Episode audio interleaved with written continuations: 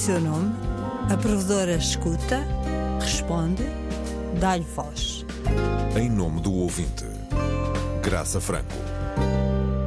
Olá, bem-vindo ao programa onde a provedora dá voz aos seus elogios, críticas e sugestões. E hoje, depois de ouvirmos as promessas do Presidente do Conselho de Administração, Nicolau Santos, promessas de reforço de meios humanos e de investimentos necessários ao cumprimento do serviço público, vamos começar pelo mais básico dos básicos, ou seja, tornar a rádio audível em todo o país, nos países de língua oficial portuguesa, em África e nos países da diáspora. Vamos falar de investimentos que estão ou não estão a ser executados pela Direção de Engenharia e Sistemas, da responsabilidade do engenheiro Carlos Barrocas e da sua número 2, Ana Cristina Falâncio. E se calhar eu começava já pela Ana Cristina Falâncio para que ela nos dissesse o que é que o ouvinte pode fazer quando, por exemplo, e este caso já está resolvido, uh, um ouvinte nos dizia que para ouvir a Antena 1 tinha que ficar ali especado ao lado do rádio, ou seja, tinha que fazer de antena. Os ouvintes, quando, quando têm dificuldades de recepção, deverão contactar a RTP, identificar-se, dar a sua localização e um contacto. Porque muitas vezes o que descrevem é difícil de interpretar.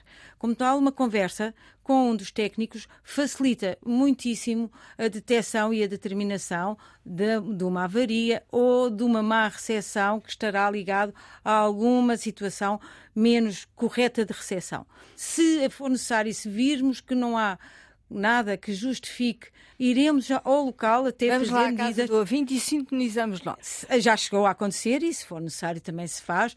Nas situações em que é possível contactar o ouvinte, facilmente se resolvem. Engenheiro Carlos Barrocas, no quadro que Nicolau Santos nos deixou aqui da última entrevista, nós verificamos que em 2020 foram executados investimentos de menos de meio milhão, mas em 2021 já foram executados eh, quase o dobro. Eram a totalidade do investimento previsto ou era uma taxa de execução que ficava muito abaixo do que estava inscrito? Nós temos tentado cumprir os planos de atividade e os planos de orçamento que fazemos em cada ano. Temos tido uma taxa de execução acima de 100% desde 2019, inclusive, e, portanto, do ponto de vista da taxa de execução, consideramos que estamos a cumprir aquilo que é o nosso planeado e aquilo que é o executado. E isto significa que percentagem do investimento que é feito na RTP, ou seja, na televisão aqui ao lado, dado que o engenheiro Carlos Barrocas tem uma direção que é comum às duas empresas. Nós tentamos conciliar os investimentos e as necessidades, seja na televisão, seja na rádio, se é que posso chamar assim, ou nas duas, nas duas áreas de distribuição de sinal. Nós estamos a apontar para uma taxa de execução na rádio à volta de 20% daquilo que é o normal de um plano de investimentos que a direção tem a seu dispor, que quadra bem com aquilo que é a normalidade de uma lógica de investimentos cuidadosa uh, numa relação televisão e rádio. É isso que temos feito, sendo que, naturalmente, damos sempre atenção às prioridades. E há alguns anos em que, devido a um conjunto de circunstâncias técnicas, é mais prioritário darmos atenção a alguns pormenores da televisão, também em alguns anos. É mais prioritário darmos atenção a, a alguns exemplos da rádio, coisa que vai acontecer agora em 2022, 2023, no qual o plano de investimentos é claramente mais ambicioso para a rádio do que para a televisão. Portanto, vamos ter a em tal média, discriminação em... positiva Diria que, que sim. nos foi aqui Diria sim. Diria sim. prometida. Nós estamos num estúdio lindo, o ouvinte lá em casa não consegue ver, é o estúdio completamente remodelado. Uh, de qualquer maneira, impõe-se uma pergunta: porquê é que demorou tanto tempo a fazer este estúdio? Em relação a este estúdio, foi um projeto muito cuidado em termos estéticos e muito cuidado em termos acústicos e também muito em termos técnicos de base. E a conciliação deste, deste projeto, nem sede da sua execução, nas mais variadas especialidades, atendendo à, à pandemia que estamos a viver e à dinâmica das equipes dentro da empresa e fora da empresa aos, e aos atrasos dos fornecedores, levou a que fosse difícil conciliar prazos de execução. É pela qualidade que estamos, que estamos a trabalhar e, digamos, não pela rapidez, ainda que, na verdade, e reconhecendo, o estúdio tenha demorado Tivemos um, um bocadinho mais. no início deste programa o azar dos principiantes, o nosso indicativo entrou na emissão que estava a ser feita, mas de qualquer maneira foi uma promoção do provedor inesperada uh, e que resulta ainda da forma uh, como o estúdio está a entrar em funcionamento gradualmente. Exatamente. Uh, Ana Cristina Falâncio, temos muitas novidades e bem recentes nos Açores e, e na Madeira. Quer nos dizer o que é que aconteceu nas ilhas? Uh, a Madeira será uh, refeito três centros emissores, uh, Ribeira Brava, Pico do Facho e Ponta do Pargo. chegaremos às Chadas da Cruz, onde entrará em funcionamento a Antena 2, que não tínhamos, tínhamos só a Antena 1 e a Antena 3. nos Açores iremos para a Ilha das Flores, seguidamente, em que vamos reformular a distribuição, porque quando foi uh, num dos últimos uh, muitas tempestades que os Açores têm, detectámos que havia uma grande dificuldade em manter a, a emissão em, nas flores e, consequentemente, na Ilha do Corvo, porque depende das flores. Assim sendo, resolvemos reformular integralmente a distribuição do sinal nas flores, tornando mais fiável, criar-se uma estação nova, Rocha do Touro, intervir-se no Morro Alto, na Fajanzinha, no Montes Cruzes, colocando a emissão dos três canais, que também não tinham, e uh, conseguindo assim garantir, ou pelo menos garantidamente é o nosso objetivo, sermos menos afetados pelas tempestades e conseguir dar aos nossos ouvintes uma informação constante, que é uma coisa importante no meio do Atlântico. Muito boas notícias, portanto, para os Açores. Engenheiro Carlos Barrocas conjuga uh, na mesma direção duas empresas diferentes, a RTP e a RDP. Isso não é muita competência para um homem só? Eu, eu acredito que eh, é importante gerirmos sinergias entre as equipes. De base, o técnico que sobe à torre e que repara equipamentos eletrónicos é um técnico de eletrónica, que é a mesma função que também existe para a televisão, apesar de ter especialidades diferentes, são equipamentos diferentes, mas na verdade a base dele é a eletrónica. E há questões técnicas que é importante hoje em dia conciliar.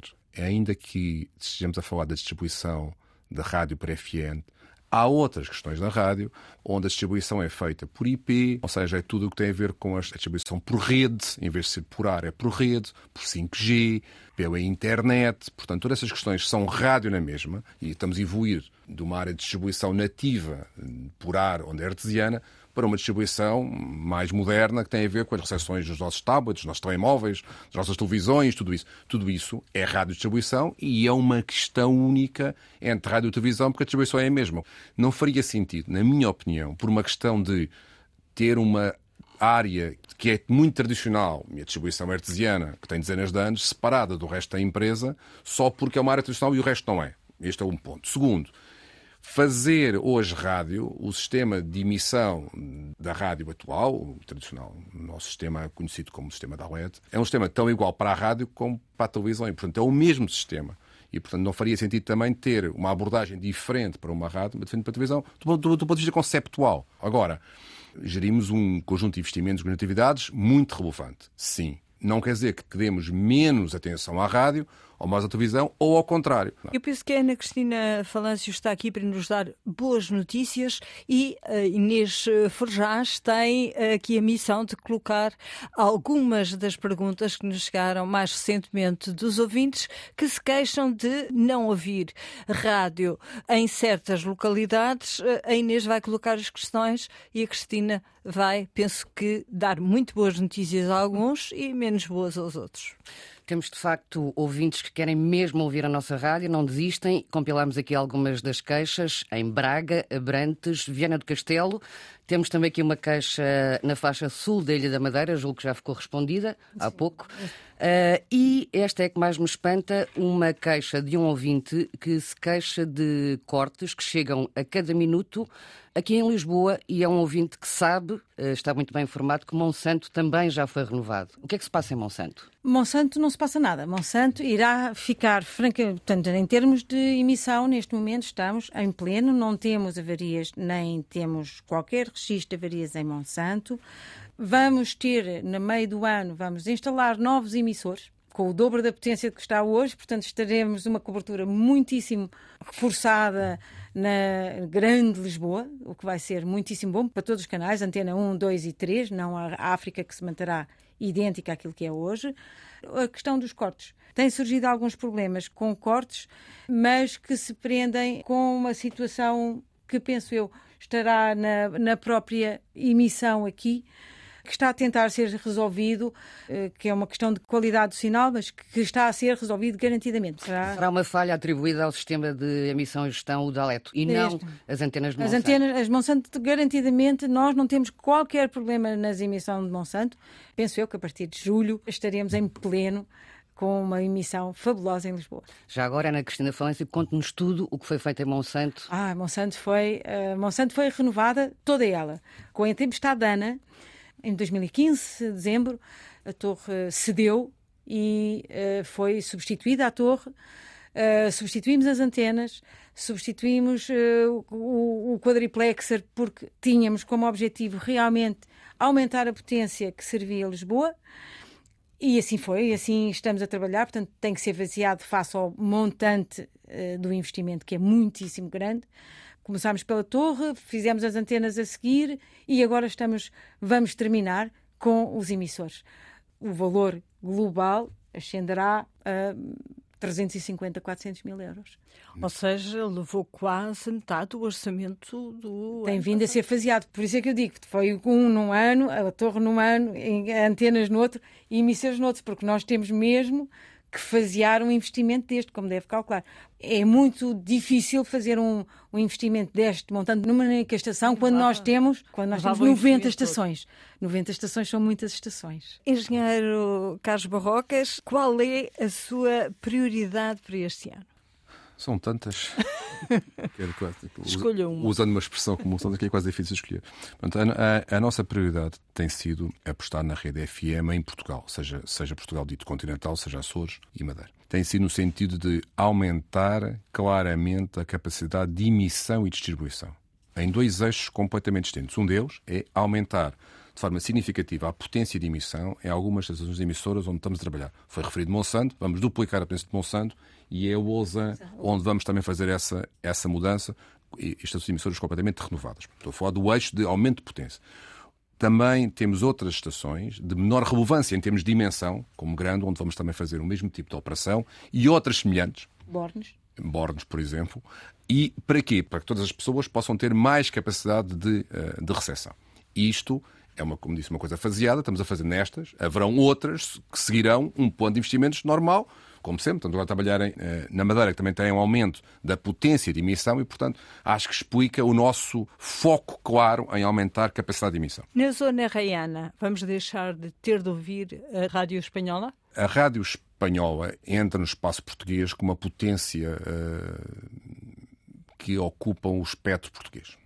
Estava a pensar, e, portanto, dizer ilegal? acho que é um bocadinho, acho que basta dizer que ocupa o espectro português. E, do ponto de vista da recepção das pessoas, um rádio é um rádio, e, portanto, não se distingue o que é emissão portuguesa do que é emissão espanhola, e, portanto, aparece uma emissão de alguém que, que põe naquele espaço e, portanto, uh, houve, não é? Houve. Do nosso lado, nós podemos fazer duas coisas, que é alertar a entidades governamentais que há uma ocupação do espectro, coisa que temos feito dentro do nosso processo habitual de trabalhar com todas as entidades oficiais para melhorar o, a nossa recepção e aumentar a nossa capacidade de, digamos, de emissão, tendo em vista ocupar o espectro de forma mais musculada. Mas, na verdade, as emissões entram em Portugal com uma potência muito elevada. Engenheiro Carlos Barroca, estamos mesmo a chegar ao fim da nossa emissão. Eu gostava ainda de lhe fazer uma pergunta. O anterior uh, provedor deu a seguinte resposta. Eu queria saber se mantém o seu maior sonho ainda é passar 15 dias sem avarias? Nesta fase já passámos essa tendência, felizmente, devido aos investimentos que fizemos, estamos em ambiente mais estável. Portanto, já não temos tantas falhas como tínhamos, estamos muito mais estáveis, a vida está a voltar ao normal. O meu foco neste momento é dotar toda a rádio, do ponto de vista prático, de melhores condições técnicas. E, portanto, é nesse muito tempo a trabalhar, há, é sempre, há sempre muito para fazer. Melhorar as condições e é neste caminho que estamos a seguir, cada vez mais. Mais. Muito obrigada, engenheiro Muito Carlos gosto. Rocas. Muito obrigada, Ana Falâncio e Inês Forjans. E vamos tentar que o nosso indicativo entre agora na emissão.